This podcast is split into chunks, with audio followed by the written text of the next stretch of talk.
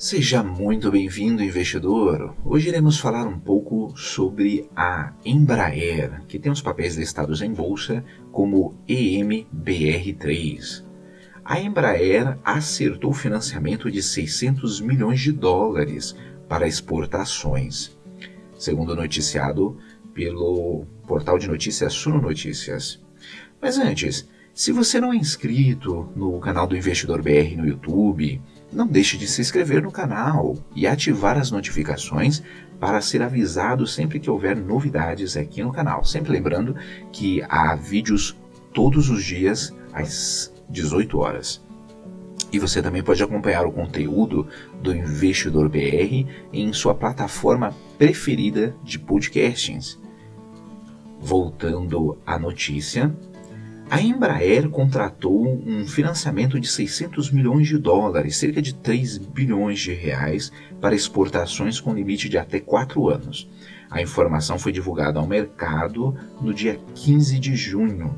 Segundo a companhia, o financiamento reforçará ainda mais sua posição de caixa.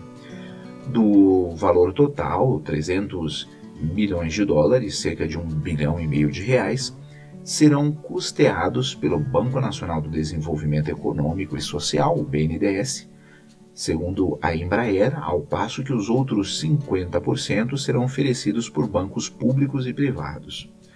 O fabricante de aviões ainda destacou que essas linhas de capital de giro comumente disponibilizadas às empresas exportadoras reforçarão ainda mais a posição de caixa da companhia, garantindo recursos desde a fase de produção até o momento do embarque dos produtos para o mercado externo. Além disso, a empresa salientou que continua avaliando formas adicionais de financiamento de maneira a manter um perfil de endividamento de longo prazo e condizente com seu ciclo de negócios.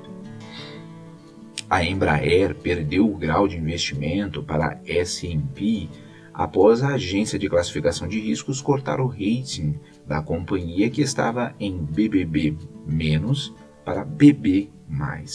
A agência ainda destacou que atribuiu perspectiva negativa ao rating devido à incerteza sobre a possibilidade das margens EBITDA da companhia superarem 10%. A S&P também destacou o fim do acordo com a Boeing. Apesar disso, a agência projeta que a companhia seria uma das primeiras aéreas a se favorecer frente a uma recuperação da crise. Contudo, a S&P declarou que a previsão sobre a relação da dívida líquida e o lucro antes de juros, impostos, depreciação e amortização, o EBITDA, da Embraer deve superar oito vezes no final de 2020. Para o ano que vem, a estimativa é que essa relação fique entre 2,7 a 3,2 vezes. Irei deixar na descrição o link dessa notícia e também de alguns livros que podem ser de ajuda na sua educação financeira. Comenta aí, investidor. Vale a pena investir na Embraer? Ficamos por aqui e até a próxima.